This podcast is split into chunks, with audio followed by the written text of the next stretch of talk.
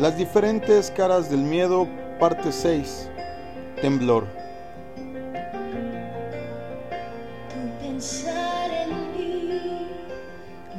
El temor es un sentimiento que se ha abrigado en el corazón del hombre desde sus orígenes y vemos que se inicia desde el momento que el hombre desobedece a Dios, por lo cual el diablo, el enemigo de nuestras almas, se aprovechó de esto para sojuzgar a la humanidad, tal grado que el temor a la muerte era la herramienta que utilizaba para esclavizar a la gente, sujetándolos a esclavitud durante toda su vida. Una persona que tiene temor en su corazón tiene esclavitud en su vida. Pero vino Jesús, nuestro Señor y Salvador, y por medio de su muerte venció ese temor y anuló el poder que tenía sobre la muerte, librando a los que creen en Él del temor a la muerte, haciéndolos libres de toda esclavitud. Pero también podemos decir que Cristo nos libra de todo temor. Por eso es importante unirnos a Cristo en su muerte y resurrección para no dar lugar a ningún tipo de esclavitud en nuestros corazones, ni dar lugar a temores que en nuestra vida nos puedan impedir alcanzar los propósitos de Dios y esto pueda ser un tropiezo para poder acercarnos a Él con plena confianza.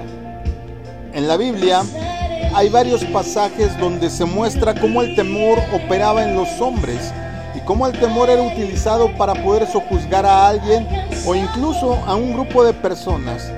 También era utilizado en las guerras con el propósito de imposibilitar al adversario. Por eso, un hombre llamado Aitofel, a quien la tradición judía considerada abuelo de Betsabé. ¿Por qué? Porque el hijo de él se llama Eliam y este mismo nombre aparece como padre de Betsabé. Si esto es así, se puede comprender por qué quería destruir a David. Aitofel tenía un espíritu de venganza que lo motivaba a querer matar a David y en su estrategia militar estaba utilizar precisamente esta herramienta, el temor para hacer temblar a David y así poder eliminarlo. El terror, el temor, el miedo a veces llega a tal grado en el ser humano que provoca temblor. A lo mejor has sentido temblor cuando tienes mucho frío si te das cuenta, imposibilita que te puedas mover bien. Pero cuando este temblor es desatado por miedo, por temor, te vas a dar cuenta que es todavía más difícil hacerlo. Aitofel, aunque era un consejero reconocido tanto por David como por Absalón, no consideró que David ya se había arrepentido y puesto en orden delante de Dios y que por esto había vuelto a obtener todo el respaldo del Señor. Y esta estrategia que él había propuesto fue desbaratada. Notémoslo como lo menciona el segundo libro de Samuel capítulo 17, verso 2. Y daré sobre él que él estará cansado y flaco de manos. Lo atemorizaré y todo el pueblo que está con él huirá. Entonces heriré al rey solo. Pero entonces más adelante Dios, quien ya había restaurado su comunión con David, hace algo que no esperábamos en esta trama. Dice así, segundo libro de Samuel 17:14. Entonces Absalón y todos los de Israel dijeron, el consejo de Usaí, el arquita, es mejor que el consejo de Aitofel, porque el Señor había mandado que el acertado consejo de Aitofel fuera disipado para que el Señor hiciera venir mal sobre Absalón. El nombre Aitofel significa hermano de ruina. Una de las cosas que provoca temor en el corazón de una persona es considerar que puede caer en la ruina. Haber tenido mucho y después muy poco no es agradable al corazón. Haber tenido la oportunidad de ascender hasta alcanzar una jerarquía alta y luego derrumbarse en todo momento desalienta el corazón de cualquiera. El que un hijo quiera destruir a su propio padre hasta el grado de matarlo no es nada que favorezca el corazón de un padre. David se encontraba en una de las situaciones más complicadas de su vida. Su hijo le había quitado el reino y deseaba matarlo, porque Absalón consideraba a su padre como un enemigo y además de todo esto, se levantó un espíritu destructor a su lado llamado Ruina, es decir, Aitofel, que quería perseguirlo hasta el punto de atemorizarlo y hacerlo temblar con el propósito que se quedara solo y así poder matarlo. Pero David había orado al Señor para que todo plan de ruina fuera frustrado y Dios escuchó su oración.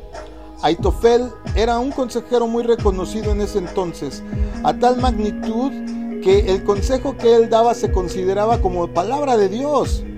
Aitofel se había aliado con Absalón para derrocar al rey David y habían levantado una conspiración contra él. Y todo había caminado según sus planes, pero esto había sido permitido por Dios para que se cumpliera su palabra por el pecado que David había cometido con Betsabé. Recordemos que en segundo libro de Samuel 12:10 está la disciplina que Dios había puesto para la vida de David. Dice, la espada no se apartará de su casa y un compañero se acostará con sus mujeres a plena luz del día. El consejo de Aitofel para matar a David no estaba en los planes de Dios y aunque con inteligencia militar, este Aitofel quería perseguirlo hasta el grado de cansarlo y fatigarlo para que luego, después de tener tan infundido el miedo en su corazón, este lo hiciera temblar y con esto se pudiera lograr que se paralizara para no poder librarse de la muerte. Pero como Dios estaba en este asunto, impidió que se llevara a cabo el plan de Aitofel David vivió un terrible momento con el levantamiento de su hijo para quitarle el trono, y aunque su hijo se unió al consejero más cotizado del momento, no arriesgó la vida de los que estaban con él.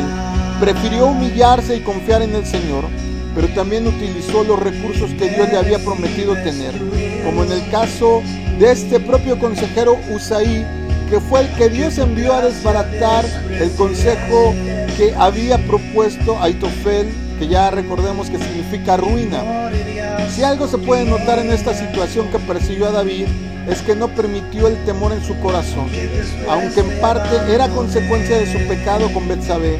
No dejó de luchar, buscó un lugar donde pudiera reorganizarse para poder retomar lo que Dios le había entregado.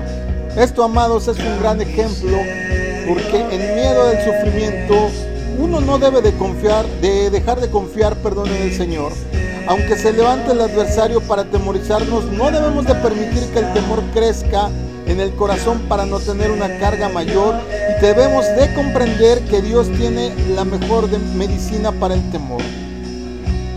Primera de Juan 4:18 dice, en el amor no hay temor, sino que el perfecto amor echa fuera el temor, porque el temor involucra castigo y el que teme no es hecho perfecto en el amor.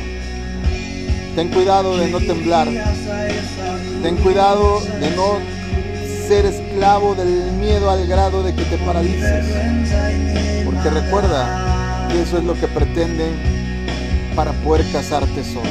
Que Dios te bendiga. Shalom.